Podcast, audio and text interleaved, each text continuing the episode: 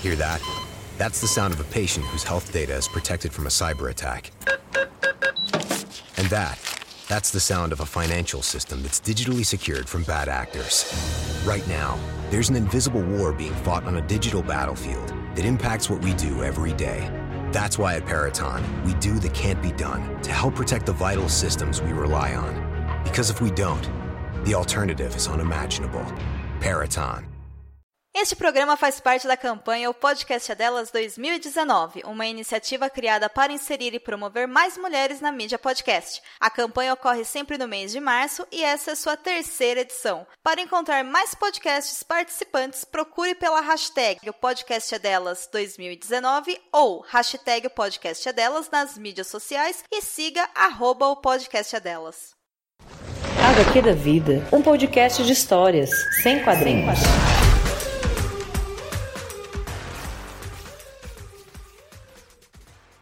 HQ da vida 89. E agora nós vamos começar em onda de lacração, lacrando tudo. E vocês vão entender por que lacrar não é ruim.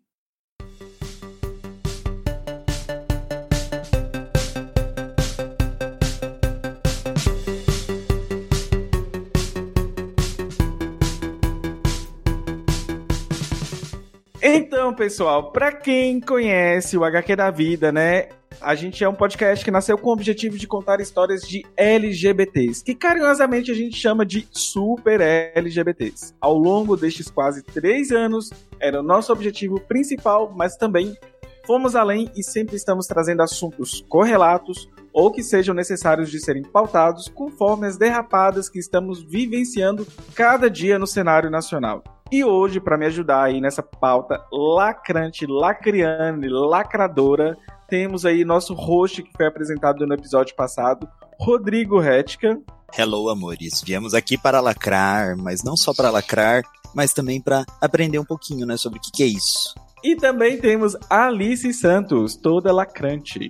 Olá. Se não for para lacrar, eu nem venho, tá, gente? Então, gente, nós vamos falar hoje sobre lacração. Lacração é uma palavra que, infelizmente, né, eu acho que todos nós três aqui na bancada, enquanto LGBTs, a gente viu a nossa palavra carinhosa, que era usada entre amigos, ser cooptada. Quem se sentiu aí que, que foi roubada a palavra, levante a mão, porque eu mesmo sou revoltada com, com como que é usada a palavra lacração atualmente. Nossa, eu percebi que era o fim do mundo quando Cláudia Leite estava fazendo música sobre lacrar. Foi, olha.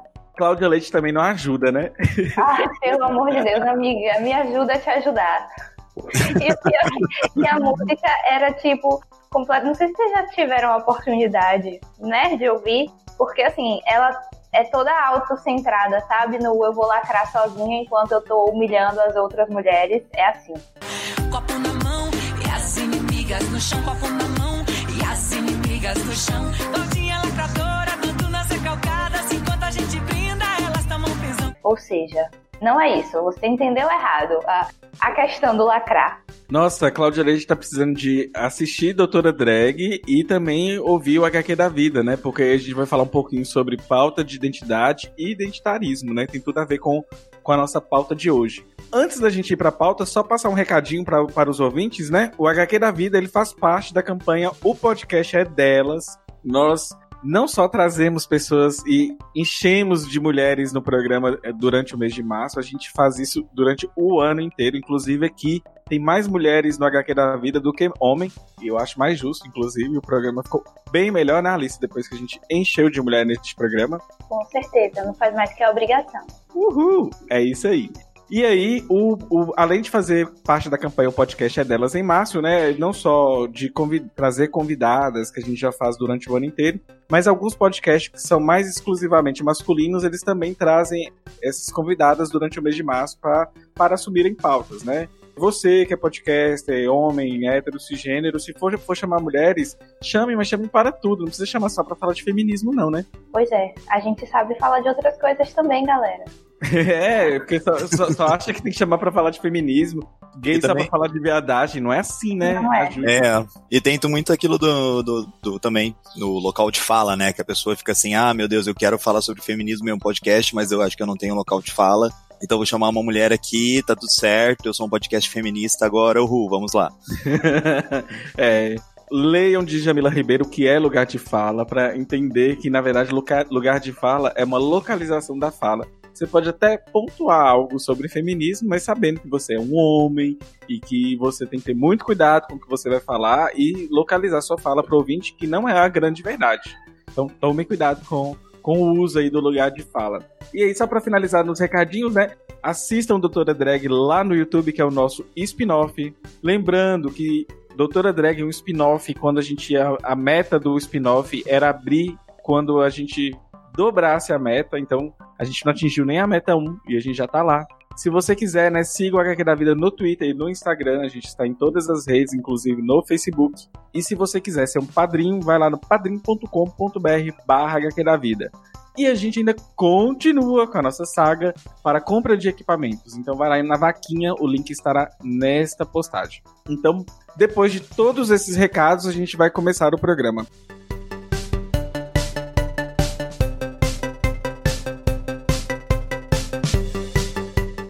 Primeira coisa que a gente tem que falar é da relação de identitarismo e pautas de, de identidade. Quem quer entender um pouquinho sobre isso, eu sugiro, né, começar a ver o vídeo da dois vídeos da Sabrina Fernandes que chama Tem que acabar o identitarismo e aí a parte 2 vai ser mais interessante para vocês é, assistirem. Outra coisa que eu também sugiro é vocês ouvirem o HQ da vida sobre o que é empoderamento com a Joyce Bert, Joyce maravilhosa, autora do livro O que é empoderamento, da mesma coleção do que é lugar de fala com a Jamila Ribeiro, da mesma coleção O que é encarceramento em massa, da Juliana Borges, que a gente comentou sobre a criminalização da LGBTfobia. Enfim, leiam toda a coleção Feminismos Plurais que vocês vão assim adorar, inclusive dentro da coleção Feminismos Plurais tem homens também, que é o próprio Silvio, que está lá falando sobre o que é racismo estrutural. Primeira coisa que a gente tem que pensar, né? Não adianta ter visibilidade se as minhas ideias e atitudes ainda passam por uma estrutura de exploração que vai afetar tanto a mim, como mulheres, negros ou LGBTs do mundo. Nisso, gente, dito isso, né? A gente vê, por exemplo, a visibilidade da própria Anitta. Quantas vezes a gente já falou da Anitta e do close errado da Anitta aqui no Twitter? Como que trazem uma ideia rasa, né, de empoderamento feminino por meio da Anitta, sendo que, na verdade, é uma, uma situação que traz visibilidade, visibilidade para uma pessoa apenas, né? Eu concordo, Dan. Inclusive, isso acontece assim. Por exemplo, sempre a gente vê propaganda de banco com incentivo a mulheres empreendedoras e não sei o quê. E aí é todo aquele negócio, aquela propaganda linda que emociona. Mas assim, quantas mulheres são empreendedoras, sabe? Quantas mulheres têm acesso a esse tipo de coisa? São umas coisas assim que às vezes não vale nem a pena a gente estar tá perdendo nosso tempo admirando, que não, não vai ter mudança real na, na sociedade, né? Acaba que, na verdade, é uma mudança que ela, ela de fato promove uma mudança na conta bancária da Anitta, por exemplo, né? É, pois é. E assim, gente, a gente não tem nada contra a, a pessoa da Anitta. A gente tem contra só a questão de, de que as pessoas confundem pautas de identidade com identitarismo. Então, o identitarismo, basicamente, é a ideia né, de que a gente traz visibilidade para algumas pessoas de determinados grupos identitários, mas isso não promove uma transformação social de fato. Então, quando a gente vê, por exemplo, o caso daquele Augustinho Fernandes, inclusive o Augustinho agora, é, nos algoritmos de Twitter, essas coisas, a gente, a comunidade LGBT prometeu não falar mais do nome dele. Não sei se vocês estão sabendo disso é um boicote, é um maquiador que apoiou o Bolsonaro, que sempre tá aí nas redes fazendo alguma coisa. Fez uns stories com a Valesca Popozuda, inclusive ah, quase, que a, sim, sim. quase que a Valesca foi é, expulsa do Vale, né? Ela pediu desculpa. Eu acredito que boa parte do Vale que tem um bom senso deve ter aceitado ela de volta. Eu aceitaria. Não. O Augustinho, né, trouxe a Valesca Popozuda nos stories, virou uma bagunça. Ela pediu desculpas. Ela foi aceita de volta no Vale. E o Augustinho, ele é um gay, ele tem visibilidade, Mas É. aí, como a própria Joyce Bert fala, né? Qual é a qualidade dessa visibilidade? E agora ele tá junto com a ministra Damares, organizando a Secretaria das Mulheres. Isso, tá tudo certo. Pois é. Gente, olha, eu não sei até quanto, né, que ele pode ajudar nessa questão.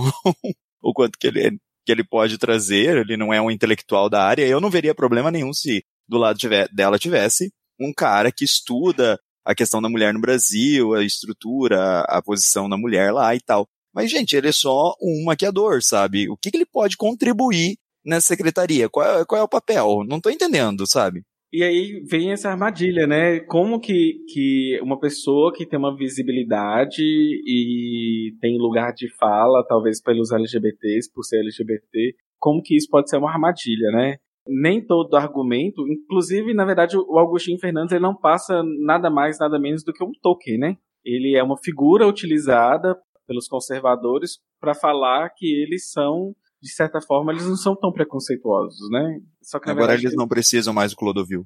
É, nós somos o mais novo, o mais novo Clodovil. Nós saímos agora, mas sempre estamos no ramo da moda, olha só, né? Nada contra a moda, né? Nós saímos é... de estilista para maquiador. Isso me lembra muito quando é, tem época de eleições, por exemplo, e aí a gente sempre tem que estar tá discutindo que não adianta você votar numa mulher, você votar numa pessoa negra ou no LGBT, se aquela pessoa não está alinhada num partido que tem ligação com as pautas de movimentos sociais, porque assim, aquela pessoa, por aquela pessoa lá desempenhando um papel como um homem branco de direita iria desempenhar, não nos serve, assim, a gente tem que estar tá votando numa pessoa que é uma minoria, mas que tem pautas voltadas para a melhoria das minorias, porque senão não vai fazer o menor sentido. Não, não vai para frente o debate, né? É, vira aquela coisa, ah, eu até tenho amigos gays, ah, eu tenho até candidatos gays, é. E não fazem nada para os gays. Clodovil está aí, né? Esteve aí, Esteve. né? Na política. E aí, por que, que a gente está falando disso, né? A gente quer dizer, então, a gente primeiro precisa separar identitarismo de identidade.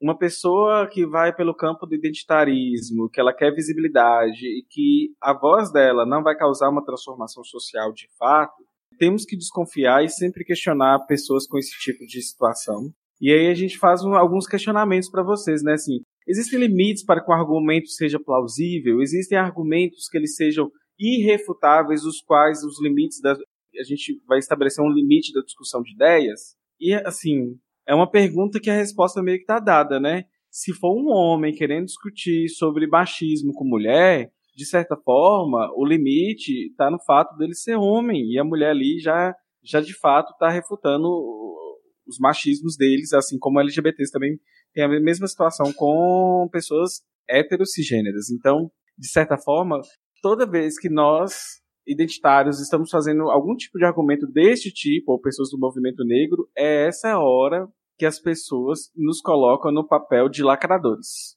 E é aí que está o nosso problema, né? Oh. Ai, gente, nossa. Eu tenho, eu tenho várias histórias para contar. Aguardem. Inclusive, ah. né, inclusive, né, Alice, a gente está falando aqui de, de, LGBT, de mulheres, de movimento negro, e você está dentro do, dos três espectros, né? Então, provavelmente. Eita, meu Deus. Olha aqui a competição de quem é mais oprimida.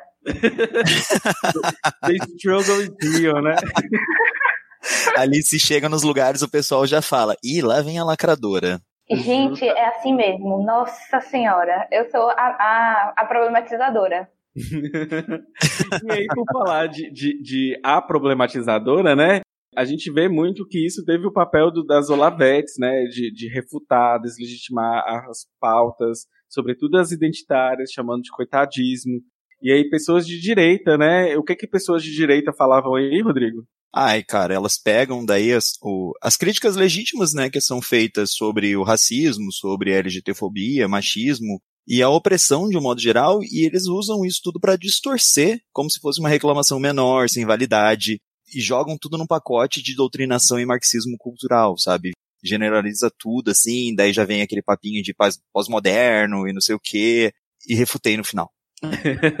Acaba, né, que ficam diminuindo. Fa a famosa lacração é como se fosse um braço do mimimi, né, da direita, e enfim, quem começou a diminuir a lacração foi o pessoal de direita. Só que nós temos um probleminha depois mais à frente para poder explicar sobre lacração. Só para vocês entenderem, né, lacração ele é um termo que ele é usado é, na comunidade LGBT e aí ele foi cooptado e utiliza muito hoje para deslegitimar, sobretudo quem é LGBT, mas também mulheres e pessoas negras. A palavra lacrar, ela começou então a é, ser usada pela direita para ser deslegitimada, né, as pautas de esquerda e quem se considera de esquerda. Porém, a gente começa a perceber que até próprios homens héteros, cisgêneros de esquerda, eles quando veem grupos identitários falando na internet, utilizam muito também o termo lacrou. Então, lacrou ficou uma coisa muito assim também para silenciar pessoas identitárias que estão fazendo alguma alguma reivindicação. E sempre é utilizado isso como lacrante. Seja uma pessoa que às vezes pode ser raivosa na internet, aí a gente vai para o mito do oprimido raivoso, porque todo mundo acha que todo mundo, todos os oprimidos têm que ser todas as vezes didáticos, 100% das vezes, o dia que a mulher estoura, o dia que a, que a bicha estoura, o dia que o negro estoura, é, as pessoas falam assim, nossa, olha que pessoa raivosa, que pessoa lacrante, não quer nem ter diálogo, não quer, não quer dialogar, não tem educação. E aí isso foi usado tanto da, direita e a esquerda para deslegitimar as pessoas que são oriundas né, de grupos identitários. Nossa, e quando a gente pensa assim, não só da esquerda, mas dentro do próprio movimento LGBT, quando vem querer minimizar assim as pessoas como se fossem raivosas, ah, isso me deixa muito puto da vida. Esses dias teve lá aquele caso do daquele cara do Instagram famosinho lá, que noivou e não sei o que, fez uns comentáriozinhos, e daí o pessoal da internet ficou puto com ele, começou a reclamar que ele estava mal chegando no vale, ele já estava desmerecendo as POCs, né, as mais afeminadas e não sei o que. E daí veio, veio um canal, assim, de LGBTs, até bem famoso, nem vou citar o um nome aqui, mas enfim, com todo esse papinho, ai gente, vocês não podem ser raivosos, vocês acabam desmoralizando a gente quando vocês são raivosos, tem que pegar na mão e ensinar, porque é, é por isso que a gente não é respeitado, porque quando vem uma pauta onde a gente pode ganhar visibilidade, e vocês vêm com esse discurso de raiva, não, tem que ensinar, didática sempre, ah, Pelo tom da ironia, você sabe que não foi no Arte de Segunda e nem no Doutora Drag, né? Porque é, com certeza não. Não, amigo, não é assim. Eu acho que banda toca, não. Eu Ai, acho que todo mundo já foi, mas a gente. Todo mundo já foi em certos níveis, mas leva umas pancadas e tem que levar mesmo. E pronto. Uhum. Não, mas o que me irritou mesmo foi ele falando que quando a gente fica é bravo e coloca, exterioriza isso, daí a gente fica essa bicha raivosa e não sei o quê. É fácil falar de bicha raivosa, né? Você é. Cheio de privilégio. Tem uns 15 dias. Eu tive, assim, no corpo da, da mulher negra raivosa, porque, tipo, eu cheguei, assim, num ponto da minha vida que tem certas coisas que eu não aguento mais escutar, né? E aí eu tava, assim, numa situação e assim, não veio de uma pessoa de direita, entendeu? Veio de um, de um gay, assim, que tava no, no meu ciclo de, de amizades. E aí a gente tava falando mal de homem, né? Dizendo, ah, é porque homem é tudo assim mesmo, ah, Deus me livre. Aí ele falou, porque também mulher é tudo louca, né? Ih. Aí eu dei aquela respirada, botei a mão na cintura e falei, por quê? Ele disse, porque mulher é louca? Aí eu falei, não, quero saber por quê. Aí ele se engasgou, aí eu falei, não, eu acho sim que você tá sendo machista. Aí ele disse, mas eu não sou machista. Aí Todo mundo Aí... que fala, eu não sou machista, já é machista em três segundos.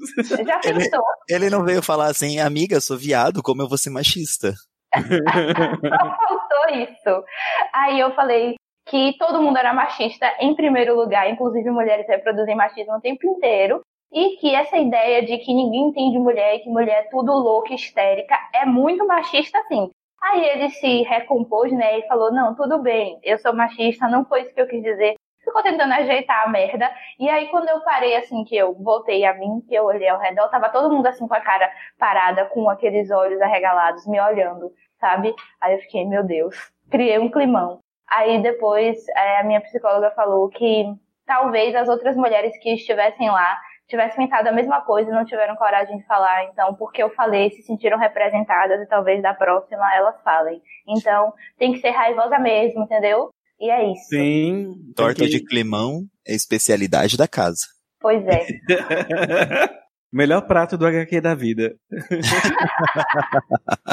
Então, né, gente, olha só, olha como que a gente é, vê como a, é, essa palavra de lacração, por exemplo, se isso fosse uma discussão na internet, talvez no máximo que essa POC falaria, já ia falar assim, tá vendo, ó, vem mulher lacrar, não sei o que lá, e começa a usar a palavra lacrar dessas maneiras, eu, eu não suporto.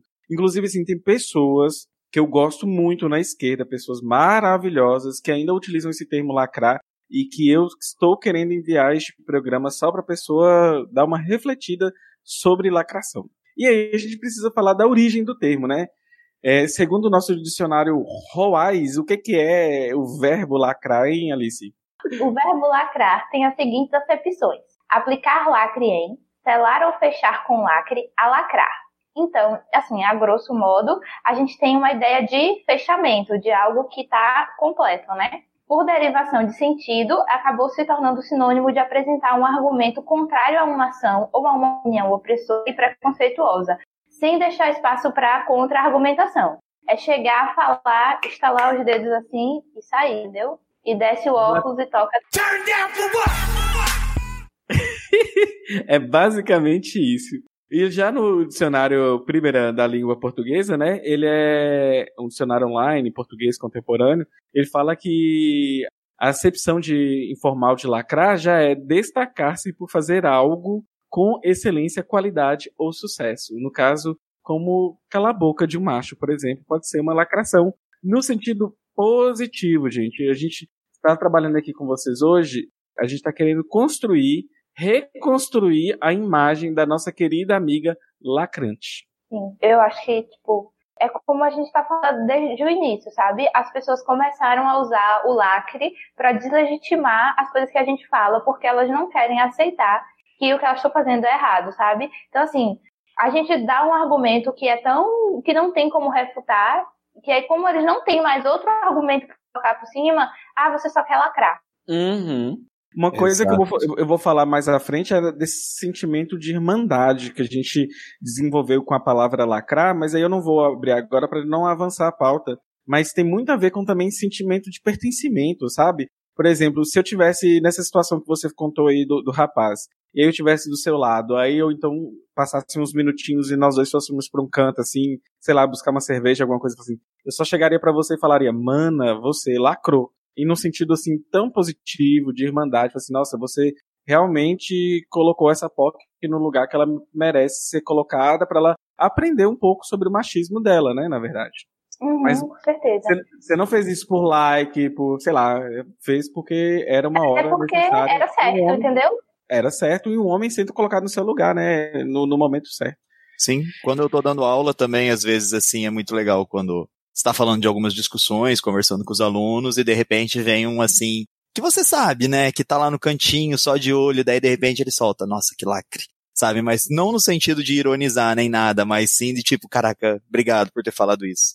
Daí você sabe até a conotação, né, que esse lacre foi solto, assim, de que parte da irmandade veio. Uhum. É ótimo. O, é... tipo, o que eu fico muito com raiva é que, assim, a gente já tá acostumado a ver essas coisas da direita, sabe? De, de Bolsonaro. Então, a gente passa por cima. Mas quando vem de alguém, tipo, que tá ali com a, na luta com a gente diariamente, que a gente concorda com um monte de outras coisas, para mim, isso ferve muito mais o sangue, sabe? Justamente. É, inclusive, eu até agora não sei qual título que a gente daria para este podcast de hoje, apesar de o tema ser lacração e lacrar. Eu não sei, mas eu queria que fosse algo de fato chamativo nem colocar assim, stop lacração e aí colocar um áudio inicial. Stop somente para quem ouviu o programa e entender que não tiver dentro deste recorte. Enfim, vamos tentar fazer um, um plot aí e desvendar um melhor nome para este podcast ainda, né? Lacrar é um lacre.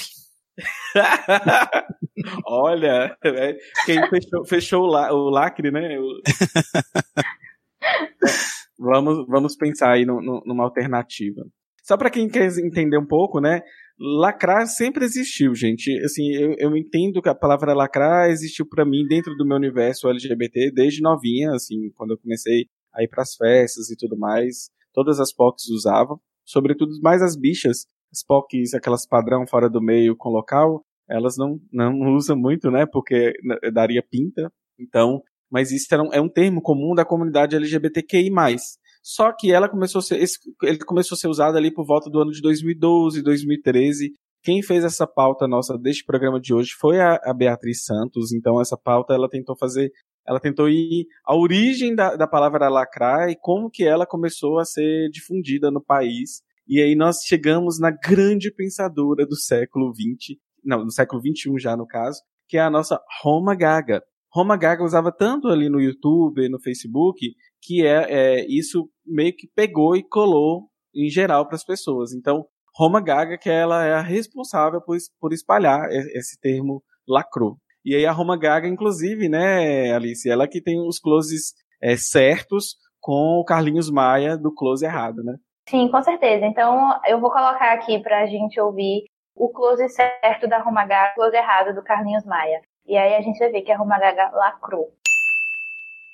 Eu acho engraçado, né, Carlinhos? Logo você, né, que não, tem, não teve nem coragem de se assumir né? Porque todo mundo sabe que você é gay, tá noivo, não teve nem coragem de se assumir e agora você quer comparar gays. Tudo bem você não se assumir, é um direito seu. Você não é obrigado a se assumir, não. Mas agora você querer comparar a morte de gays que lutam diariamente contra, contra o preconceito com o pé de manga, me poupe, né, Carlinhos? E as famílias que perderam, as famílias, as mães que perderam seus gays por preconceito que foram assassinadas. Aí vamos dizer para elas: não, vai nascer mais gay, é igual pé de manga. É isso que tem que falar, Carlinhos? Me poupe, sinceramente, nos poupe desse discurso ridículo. Ridículo. E não venha querer fantasiar isso atrás de um humor, não.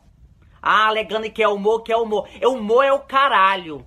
Isso é preconceito. Você não teve coragem de se assumir e você quer manchar, quer, quer desmerecer uma luta. Desmerecer uma luta. Comparar pé de manga. Me poupe. Entendeu? E digo mais, não é porque você é gay que você não pode ser preconceituoso, não. Você tá sendo preconceituoso sim. E existe muitos gays preconceituosos assim como você. Porque a coisa mais triste é um gay preconceituoso. Entendeu? E é isso que você tá sendo. Não compare não, amigo. A morte, o sofrimento das pessoas a um pé de manga, não. Comigo não tem mais boquinha não, bebê. É tudo na justiça. Entendeu? Então todos os artistas que se sentem ofendidos por essa coisa, essa aberração aí, que pra fazer protesto tem que abrir a bunda na Paulista escrever ele, não, meu amor, eu não vou fazer isso nunca na minha vida. Entendeu? O meu humor é pra família. Qualquer uma que seja, família gay, família hétero, quem vai me assistir é pai, mãe filho.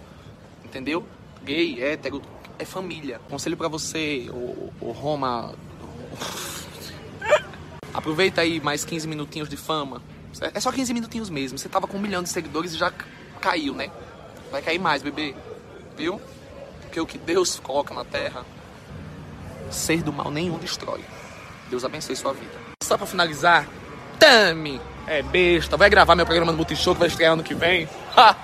Só é desses, fui lacrou com, com razão, inclusive. Enfim, gente, é, inclusive esse podcast de hoje ele complementa o vídeo lá do Doutora Drag, então ouçam e assistam Doutora Drag, que também é um resuminho do que a gente está comentando aqui para vocês. E aí, só para vocês entenderem, né, lacrar então espalhou, né, ao invés de estar fechado, né, foi um termo que foi aberto para a comunidade em geral. E esse termo ele ele é criado a princípio com o intuito de empoderamento, mas que foi cooptado pela publicidade a fim de vender produtos de minorias e depois ele foi utilizado pela direita e muitas vezes até pela própria esquerda como forma de deslegitimar as pautas chamadas identitárias. E aí a gente vai ter feminismo, movimento negro, respeito à comunidade LGBT+, e afins. Então, o que que acontece? Tudo começou muito bem, Roma Gaga espalhou o termo, depois as empresas pegaram esse termo, utilizou até gastar na publicidade. Depois Toca a, a música da Cláudia Leite agora. Boa! E aí agora a direita vai lá e usou para é, equiparar, é, lacrou a mimimi. E depois a própria esquerda cooptou, porque esquerda não quer usar a palavra mimimi, né? E aí vai lá e usa lacrou. porque Tem uma esquerda maior que não é tão identitária e aí nessa hora se ferra com o movimento negro, com as mulheres e com LGBTs ou, se for um caso, uma mulher, né, que é negra, LGBT, já tem tudo aí dentro das, das, das hierarquias de opressões. E para isso, né, a gente precisa entender alguns exemplos de como o capitalismo coopta essas pautas, né? E aí temos um famoso chamado feminismo de mercado. Qual é o exemplo que a nossa Beatriz Santos colocou pra gente aí na pauta, hein, Rodrigo?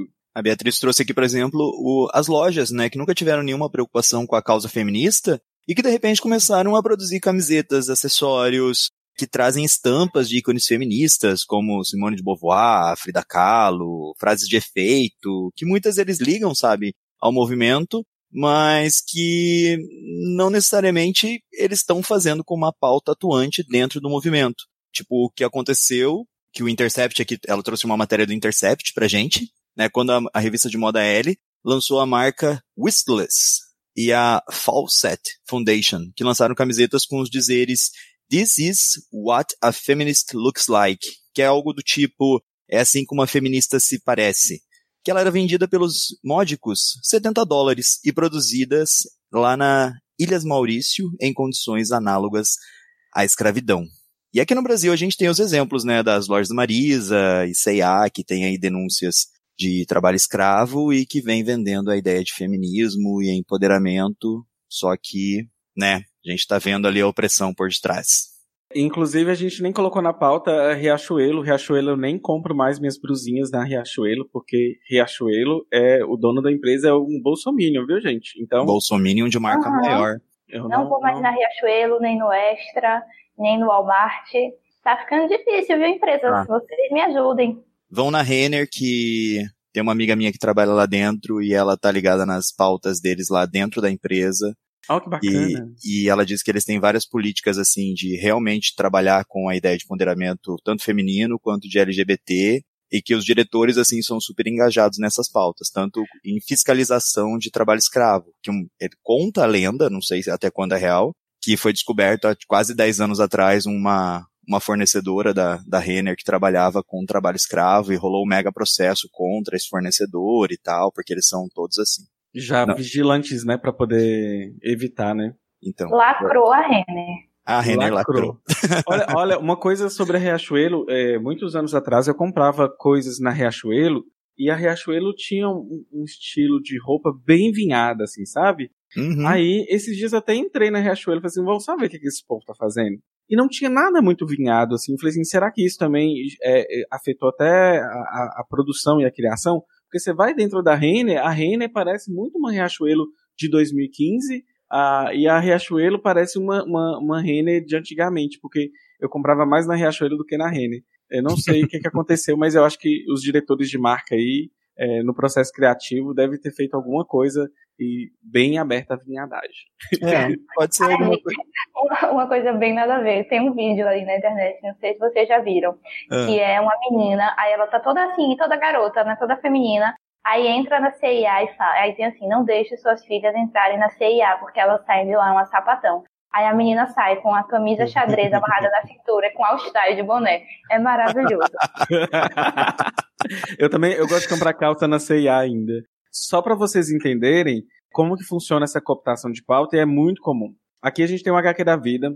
Se fosse para a gente vender um espaço para algum anunciante no podcast, a gente venderia de boa, não teria problema de vender um espaço. Porém, a gente venderia espaço de maneira que não cooptasse nossa pauta. Então, por exemplo, imagina a gente tendo que passar pano para alguma situação de LGBTs em função de algum anunciante. Isso aqui não vai acontecer no HQ da vida. A gente não tem essas, essas intenções. Por exemplo, eu não faria um programa para Riachuelo em função de matar os ideais que a gente pensa aqui na pauta. Não é assim que a gente funciona. A gente trabalha, se for para trabalhar com marcas, a gente trabalha assim.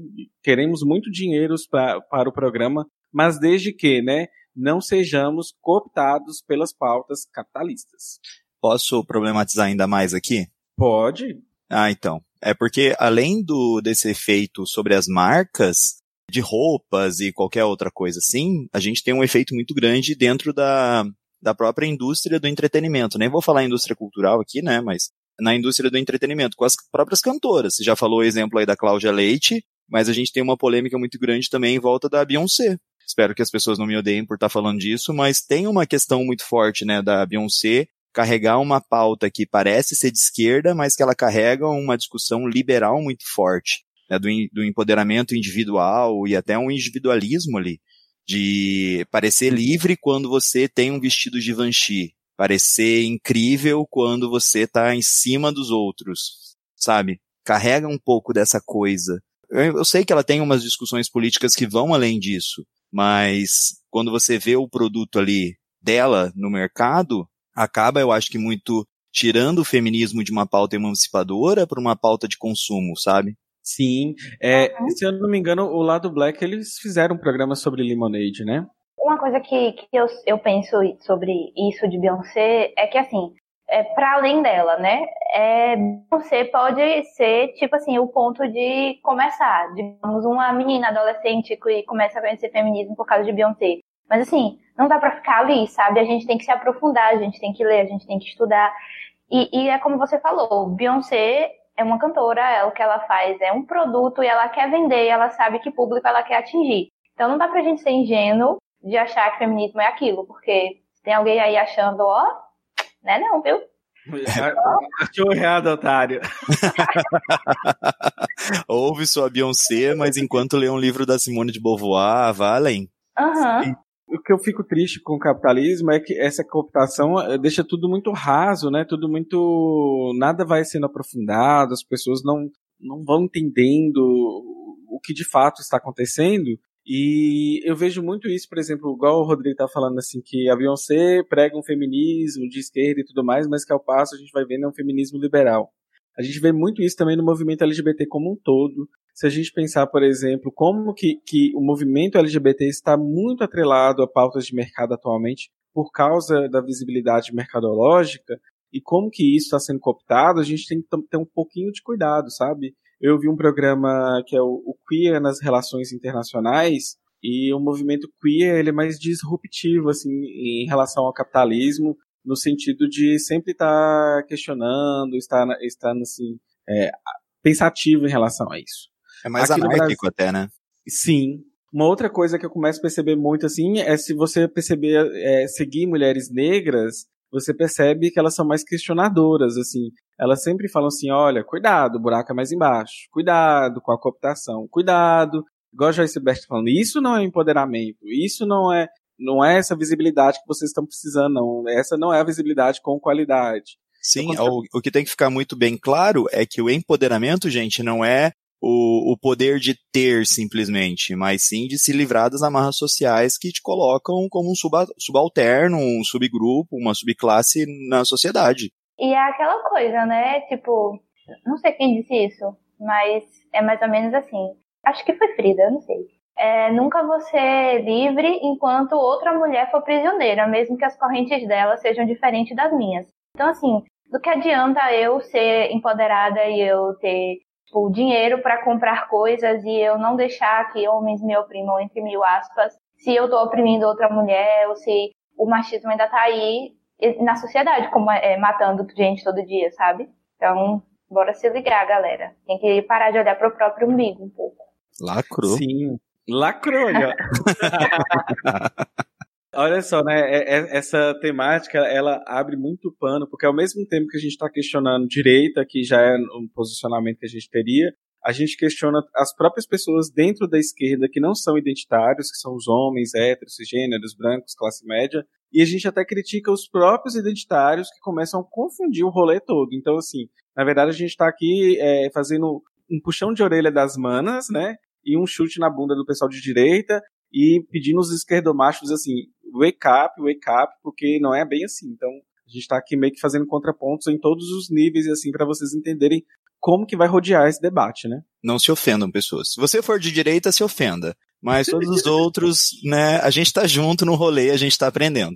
É, se a pessoa for de direita e não, e, e não ofendeu, acho que a gente fez alguma coisa muito errada aqui. A gente tem que usar termos mais claros, mais técnicos. É. Pronto, então, se você é de direita, você não tinha nem que estar aqui, linda. Adoro esse meme.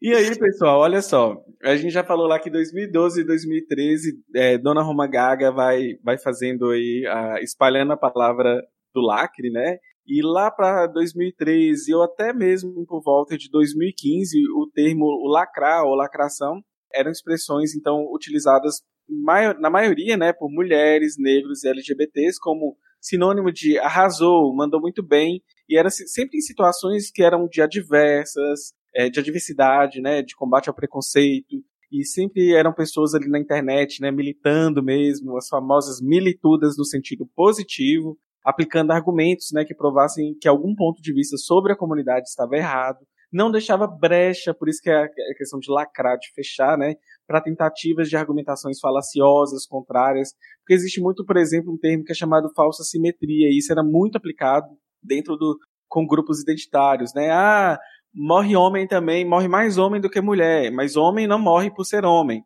e mulher morre por ser mulher e são é, assassinadas por homens, é diferente. Então, se você quiser fazer um argumento contrário, são argumentos falaciosos e isso é chamado de falsa simetria. Aí o que aconteceu, né? O termo começou a ser cooptado pela direita brasileira para descredibilizar a comunidade e começou a utilizar o, o lacrar como se fosse uma expressão meramente usada para mostrar uma falsa superioridade que, segundo eles, né, esses grupos minoritários que somos nós e as pessoas héteros cisgêneros de esquerda queriam mostrar com relação às suas visões de mundo e às pautas identitárias. Então era como se assim, a gente estava querendo mostrar um mundo que na verdade não existe e, e a gente estava aí só lacrando na internet e o nosso debate não era válido, ele era invalidado aí pelas pessoas tanto de direita e com o tempo começou também a ser invalidado pelos próprios homens de esquerda.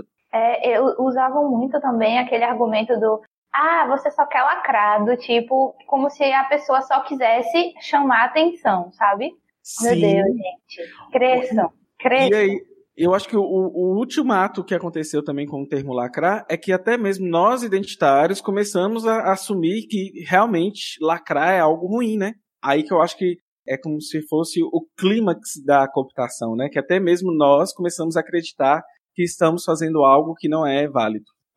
Quando começou aquela coisa de cultura da lacração. Ah, o problema da cultura de lacração. Como se a pessoa ficar consciente do, do, do, seu espaço e reclamar das coisas fosse tipo uma cultura ruim. Ah, então a gente tem que ficar quieto. É isso. A gente deve se trancar lá no armário e ficar quietinho, as garotas lá na cozinha lavando a louça quietinha, e é assim que o mundo vai ficar legal. É, As bichas tudo subalterna, né? É. é. E quando alguém fala alguma coisa com a gente, a gente vai e diz, por favor, você poderia repensar isso que você falou, porque eu acho que é machismo, ou que é homofobia, ou que é racismo. Por favor, pensa um pouquinho sobre isso. Ah, pelo amor de Deus, viu? Eu Ele sou libriana, mas meu ascendente é em Ares. Ele vai responder só simplesmente assim, ah, mas isso é só sua opinião. É. Isso. Ai, que ódio. Quando tava rolando aí toda a história do, do Pinto, do filho de Bolsonaro, eu caí na besteira de entrar numa discussão na internet, né? E aí era um post do meu melhor amigo. E aí eu comentei, tipo, meu comentário foi todo para ele. Foi assim: por que, que você não pensa um pouco melhor sobre essas metáforas que você está usando, sobre comparar arma com pênis? Você não acha que é muito falocêntrico? e que reforça a ideia de que ter um pênis é, é dá poder e tal. E aí ele, a pessoa que recebeu a crítica aceitou de boas e falou: "Nossa, realmente você tem razão". Ainda me perguntou se eu achava plausível deixar o post lá para as pessoas lerem o comentário e pensarem. Eu falei: "Não, pode deixar e tal". Aí veio um cara dizer que tinha, a gente tinha que falar desse jeito mesmo, porque essa é a linguagem que Bolsonaro entende e que a gente tem que usar os argumentos deles. Aí eu respondi que não, porque a gente estava usando uma coisa que é, já é opressora, que é o machismo, no caso, para deslegitimar uma outra pauta que a gente não concorda, que é a pauta armamentista, e que a gente podia usar muitos outros argumentos para ser contra o armamento que não precisasse reforçar nenhum tipo de falocentrismo. Aí ele disse que eu estava dando carteirada acadêmica lacradora. Uh! Foi. Aí depois que ele falou essa, eu falei, então tá bom, viu? Tchau. E não respondi mais nada, porque pelo amor de Deus, viu? Eu, sobre o, o, o pinto do filho do Bolsonaro, olha só onde eu fui entrar também, né? eu fui falar sobre a, a, o falocentrismo e acabou que eu fui xingado pelo, por pessoas de esquerda como bicha de esquerda liberal. Porque é, eu estava segundo eles, né, eu estava defendendo o pinto do filho de Bolsonaro, enquanto eu estava falando sobre a o falocentrismo e como que nós de esquerda também temos que pensar para a gente não igualar o nosso discurso ao, ao do pessoal de direita, né? Então, Uhum. é um exercício Não, de. e, e assim, né? é, tudo bem, é, é machismo, então é pauta menor. A gente tem que botar em superior outra coisa. Tudo bem que vai ser machista se a gente vai estar agredindo um bolsominion. Se a gente ofender um bolsominion sendo machista, tudo bem. Sendo homofóbico, de boas, não tem problema, porque a gente tá ofendendo um bolsominion. Sinceramente, não quero esse povo lutando comigo, não, viu? Nem Ó, eu. Tem que ficar à vontade. E olha só, diante disso, né, a gente vê tanto então direita ou algumas pessoas cooptadas pela esquerda que a gente vai pegando o termo lacrar e a lacração não como algo de uma promoção de uma contraposição de um mundo possível. É, mas como uma autoafirmação vazia das minorias, como se lacrar fosse uma invenção das nossas cabeças para parecer que a gente está certo sobre um assunto quando de fato a gente não tá. E não é isso, né? Parece aquela ideia da, da mulher louca, Hum. sabe? Que é, que é muito utilizado também para deslegitimar o discurso das mulheres ou qualquer reclamação é, envolvendo homens e tal. Ah, não, mas é, ela é louca. É louca. Pronto, acabou. É histérica. É histérica. É, muitas análises freudianas a gente podia fazer, né? Sobre o pinto do Bolsonaro, sobre a mulher histérica. Temos uma sociedade doente, né, que, que, é. que reproduz isso. Então, pessoal, a gente já tentou colocar para vocês várias situações sobre lacração, e aí eu tenho que fazer para vocês umas, umas perguntas, né? Vocês já viram aí sobre identidade, identitarismo, e aí eu posso perguntar para vocês o seguinte: a lacração, ela foi criada com uma intenção progressista de minar algumas velhas opressões, mas vocês acham que ela, por exemplo, tornou algum tipo de identitarismo individual que não tem a validade mesmo dentro desse discurso? Que acaba que as pessoas vão deixando o coletivo de lado e transformando isso em satisfação pessoal? A, minha resposta é que não, na maioria das vezes. A, gente percebe que pessoas usam isso mais para deslegitimar. Mas também pode ser que tem pessoas de grupos identitários querendo visibilidade individual para si e usando aí a lacração para isso. Mas a gente vai deixar um convite para vocês no final deste programa ainda. Continua ouvindo. Aí, o que, que vocês têm que entender é que o, o que eu já falei, né, que o termo lacração ele foi cooptado pela direita. Como que foi assim criada essa ideia de, de, de cooptação pela direita em Alice? Então, a gente vê que o lacrou foi, acabou sendo colocado na- no mesmo patamar do termo mitou ou refutado, que eram termos usados né, pela, pela direita. Ao mesmo tempo em que também o, o termo foi associado à distorção do conceito de politicamente correto. Então, enfim, só a- pega, o que fizeram com o nosso lacrou. Vamos salvar o lacrou, gente. Porque assim, não tem nada de errado com lacrar. Não tem. E não tem nada a ver com mitar também, pelo amor de Deus. e ser politicamente correto não tem nada de errado, gente. Tem a ver de que você entendeu algumas pautas e algumas opressões aí de algumas pessoas, né? Pois Uhum. é. Um dia eu tava conversando com um taxista, assim, na, na viagem, sempre vem com essas ideias, né? Sempre querem falar de política, essas coisas.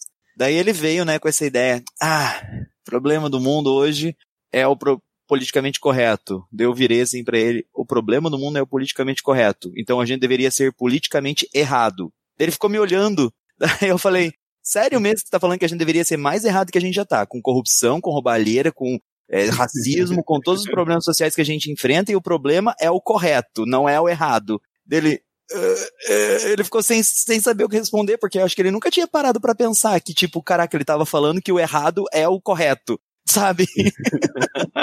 E, e você vê como que a pessoa vai reproduzindo também sem pensar, né? Ela só- é. Era uma- conversa, mais um dia ocasional, ele falando merda e, e sem pensar, refletir, né? Ele deve ter repetido o mesmo discurso para 50 passageiros antes de mim, sabe? O problema do Brasil é o politicamente correto. Ah, tá bom, amigo. Pensa isso- bem o que você tá falando. Estatisticamente faz sentido ele ter encontrado 50 e na 51 ter encontrado alguém que questionou isso.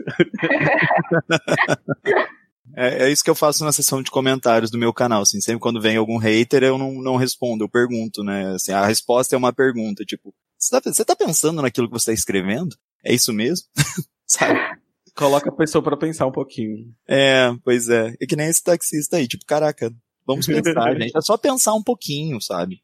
E aí a gente tem que fazer mais outro alerta, né? Se a gente que é de esquerda ou de grupos identitários e a gente está certo, tem certeza que está certo, sabemos que estamos fazendo a coisa mais correta do mundo, seja baseado em relatos de vivências, em teorias e o que a gente aprendeu dentro do nosso da nossa trajetória de empoderamento e desconstrução, né? Mesmo com todo este deboche e essa ridicularização do termo pela direita, vocês acham que ainda é válido utilizar o termo lacração? Para isso, a Juliana Borges, da sua coluna no site Justificando, Juliana Borges é a mesma autora do livro Que é Encarceramento em Massa, ela fala um pouquinho sobre como que o lacre funciona. Explica aí para o nosso ouvinte, Alice.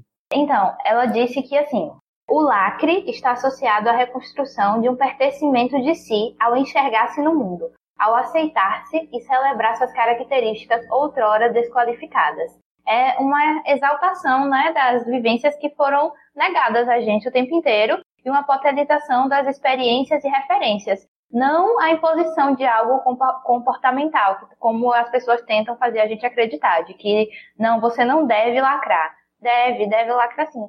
Eu acho que isso também está muito associado com a forma como a gente se sente, né? Porque a sociedade é o tempo todo dizendo que a gente está errado, está errado, está errado.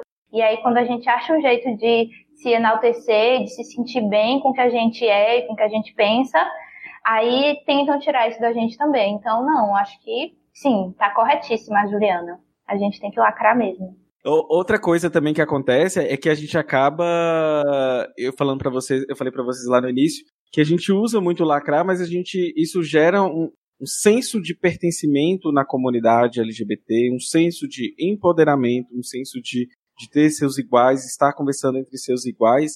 E a Winnie Bueno ela relata muito isso dentro desse sentimento quando tem, por exemplo, de uma mulher negra falando para uma mulher negra, né? Sim, com certeza ela diz também que a gente, que quando uma mulher negra diz para outra, é num sentido de elogio, de estar tá incentivando aquela pessoa a empatia e solidariedade.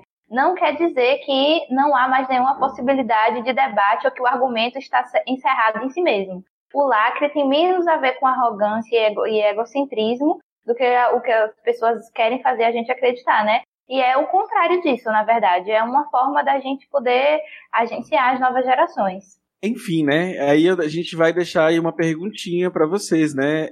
Ao invés da gente deixar a expressão lacre de lado, por que, que a gente não reforça né, a conotação positiva do que é lacrar? Agora é a hora que eu queria que vocês falassem lacrou, mana. lacrou, lacrou. Lacrou, mana. Lacre é bom, gente. Lacre atesta a qualidade de uma coisa. Exatamente justamente tem esse senso de pertencimento, de comunidade, de grupos identitários. Então, assim, nunca inviabilize. Cuidado com o uso do termo lacre, sobretudo você que não é identitário, para a gente poder trazer né, esse reforço positivo aí deste termo. Então, o HQ da vida tá aí nessa tentativa de fazer isso, da gente retomar esse, esse, esse debate e não deixar o lacre morrer. Não deixe o lacre morrer, não deixe o lacre acabar. E acho que mais que isso, né? Porque muitas vezes as pessoas falam do lacre como se fosse uma coisa que só fica na internet. Não, gente, a maioria das pessoas que usam o lacre na internet, elas estão usando esse lacre na vida delas também. Elas estão levando talvez um real empoderamento para o seu cotidiano, para sua vida, para o seu trabalho, se afirmando, né? Sendo quem realmente é. Justamente. E, gente, a gente gravou esse programa antes do carnaval, então a gente não vai dar nenhuma notícia, não falar de nada do atual momento do país. Este programa está indo ao ar no dia 5 de março, então a gente não sabe o que está acontecendo neste país, mas até então a gente sabia que é, Venezuela estava prestes a, a ter as fronteiras, é, guerra nas, nas, fronteiras, PEC da Previdência. O que, que, mais que aconteceu, gente? Que são tantas coisas acontecendo, né? Até então o Laranjal continua flu, fluindo e, e sendo frutífero a torto e bem à direita, né? É, firme e forte. Se uma coisa vai dar muito nesse Brasil de 2019 é laranja. Laranja. Então a gente não sabe o que, que, vai acontecer. Pode ser que tenha algum acontecimento importante aí, a gente passa batido, mas a gente não quis deixar passar batido, a gente simplesmente não sabe o que está acontecendo neste país, ok? Provavelmente esse programa vai ao ar e estarei divertindo, pulando carnaval, mas com todas as minhas obrigações políticas, é, financeiras e tudo em dia, inclusive o programa como para vocês do HQ da vida. É pra lacrar no carnaval, tá? Não quero ninguém sem glitter na rua. Só eu, porque eu sou emo. Vai estar tá com uma maquiagem preta borrada. É, não, eu vou estar em casa achando ruim porque os jovens estão se divertindo e eu tenho que juntar dinheiro para ir pro Rock in Rio.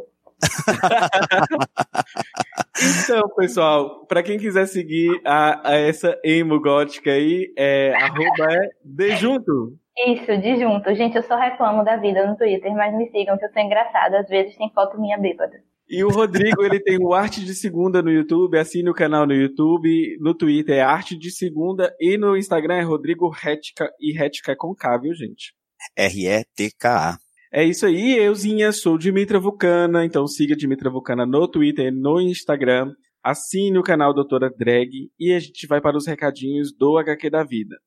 Assinar o nosso spin-off Doutora Drag, já vou ser repetitivo, né? Participem da nossa vaquinha das vinhadas, gente, é, nós estamos aí caminhando para o último mês da campanha, até o presente momento que a gente está gravando, inclusive esse é o primeiro programa que a gente está gravando com o H5, esse H5 vai servir para a gente fazer é, entrevistas externas. E aí a gente vai poder coletar áudios de qualidade. Se você é o nosso padrinho, você quiser ser nosso padrinho, você vai em padrim.com.br barra HQ da Vida.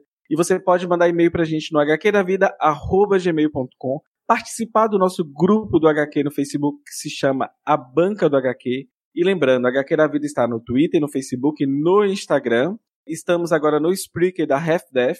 E também pode entrar no nosso grupo do Telegram, que é t.me barra HQ da Vida 2. Pode ir lá no YouTube assinar também o YouTube do podcast, mas é só áudio, é HQ da Vida Podcast. E lembre, assine nosso feed e nos dê cinco estrelas no iTunes. E para finalizar, né, nós temos a, a iniciativa Mulheres Podcasters. O que, que é a iniciativa Mulheres Podcasters, Alice? Mulheres Podcasters é uma campanha que é criada pelo programa Ponto G e pela Ira Croft, maravilhosa deusa. É desenvolvida para divulgar o trabalho de mulheres na mídia podcast e mostrar para todo ouvinte que sempre existiram mulheres na comunidade de podcast no Brasil. O HQ da Vida apoia essa iniciativa, apoia você também compartilhando esse programa e outros programas com mulheres participando com a hashtag Mulheres Podcasters para promover a igualdade de gênero dentro da podosfera. E lembrando, né, este é mais um programa que participa da iniciativa O Podcast é Delas, que promove, né, a inclusão das mulheres dentro da podosfera. Se você é podcaster e ouviu até aqui, chame também, convide uma mulher para participar do seu programa durante o mês de março e durante o ano inteiro também. Março é só para conscientizar, o restante do ano é para você ser ativo na conscientização. Lacro. É isso aí, agora em 3, 2, 1, vamos dar aquele tchau tchau lacrante, né? 3, 2, 1, tchau tchau! Tchau, tchau! Vai ficar gritando agora que nem uma bicha louca! Todo mundo já entendeu que seu personagem é viado! Vai começar o dia já nessa discussão, é? Implicando? Quanto tempo deu o teu programa? 4 horas e 27 editado. Meu, Meu Deus. Deus! É. Ainda bem que eu não sou essa editora. né? Eu vou expor ela na internet. Eu vou expor ela. Eu sei, gente. A, a, a emo que mora em mim tá aqui. Vivíssima. Também não- eu não julgo, o emo que mora em mim já existiu, mas eu matei. Amigo, com esse teu cabelo platinado agora, desculpa, tá mais tendência emo que isso. Não. Como é que é? Não é Eu- querendo ofender, tá, Dan? Mas eu olho pra É. você e lembro de Lúcio Malfoy. Ah, eu adorei a referência. Diretamente de Hogwarts. Então, o verbo. O, eita. Isso vai pro bloopers, né? Olha a palhaçada, eu que mando no blooper.